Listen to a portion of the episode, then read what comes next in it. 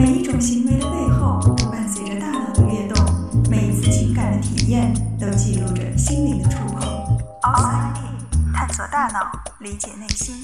Outside In。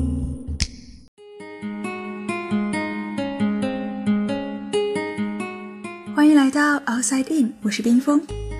首先问大家一个问题：你觉得自己是一个固执的人吗？或者有没有人说过你太固执了？大多数时候，固执被认为是一种不太好的特质。当人们说你固执的时候，通常不会是在表扬你。可是，固执究竟是一种怎样的状态呢？为什么有些时候我们会表现出特别的固执？固执和执着，它们都有着拒绝改变的意思，但我们往往会把执着看成是一种好的品质，而固执则会偏向负面。所以，我们今天要说的固执，它更像是一种非理性的执着。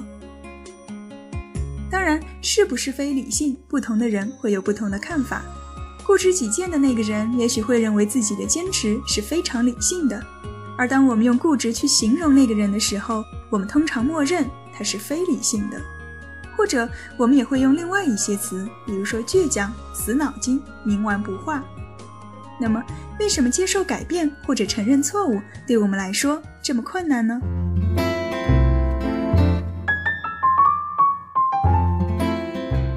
事实上，拒绝改变是我们每个人都会有的本能反应。从演化心理学的角度讲，离开自己的舒适区和接受不熟悉的事物都是相当危险的。当我们已有的认知面临挑战的时候，坚守也就成了一种自我保护的方法。我们需要一个稳定的认知来满足自我同一性的需求。精神分析理论会用自我防御机制来解释人们的固执。弗洛伊德认为，一个人的人格包含了三个部分：本我、自我和超我。本我追求快乐，怎么高兴怎么来，它是人类最原始的驱动力；而超我追求完美。他希望事事都能够尽善尽美，并且会受到强大的道德约束。本我和超我是人格的两个极端，他们总是会相互打架，而这个时候就需要自我在中间进行协调。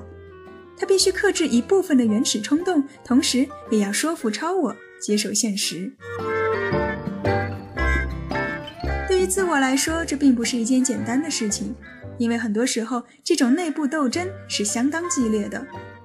当自我感到力不从心，可能无法掌控局面的时候，他就会启动心理防御机制，以此来减轻个体的焦虑感或者改变焦虑的方向。合理化就是自我最常用的防御方法之一。当本我非常想要做某件事情，而超我却说不，你不能这么做，因为你看大家都不同意你这么做。如果你执意要做的话，我就得不到大家的赞美了。通常这个时候，自我就会充当和事佬，两边各让一步，事情就这么过去了。但如果本我太过强硬，不肯退让，那么自我很可能就会亮出合理化这张盾牌，为自己的行为或者观点找出各种各样的理由。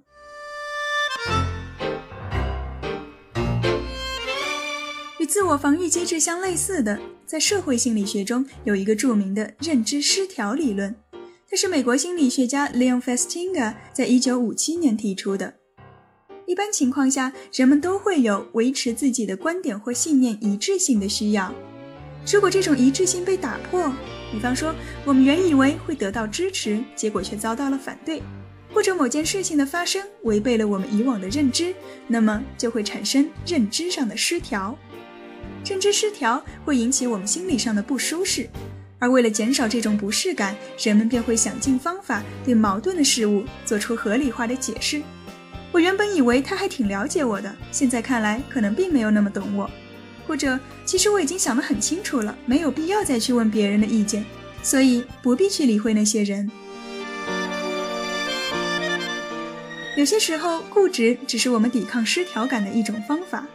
然而，更多的时候，固执的确包含着某些不正确的认知。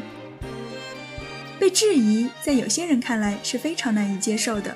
在他们的观念中，观点被否定，往往就等同于自己被否定。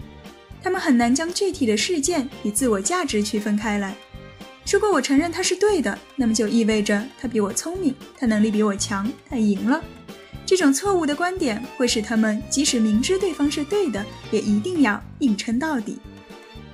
影响固执的因素还有很多，比方说，从小被过度叮嘱要做什么、不能做什么的孩子，长大之后也更容易将别人的善意提醒误认为是一种不信任。而一个人当下的情绪状态也会影响到他对于改变的接受程度。除此之外，完美主义者可能在很多方面都表现得更固执，因为他们不允许自己在某件事情上做的不完美，或者公开承认自己的不完美。而一个高智商的人也更容易出现自立偏差，认为自己比一般的人要聪明，因此不需要接受他人的意见。固执和执着其实并没有太大的区别。当人们反对的时候，他们会说你太固执了；而当你最后成功了，人们又说他真是个执着的人。固执的人有一个非常大的优点。他们都是自我坚定的人，不会因为旁人而轻易改变自己的主张。如果不是因为死要面子，坚持自己并没有什么不好。如果在坚持的同时还能够做到不带有攻击性，那么你的固执总有一天会变成执着。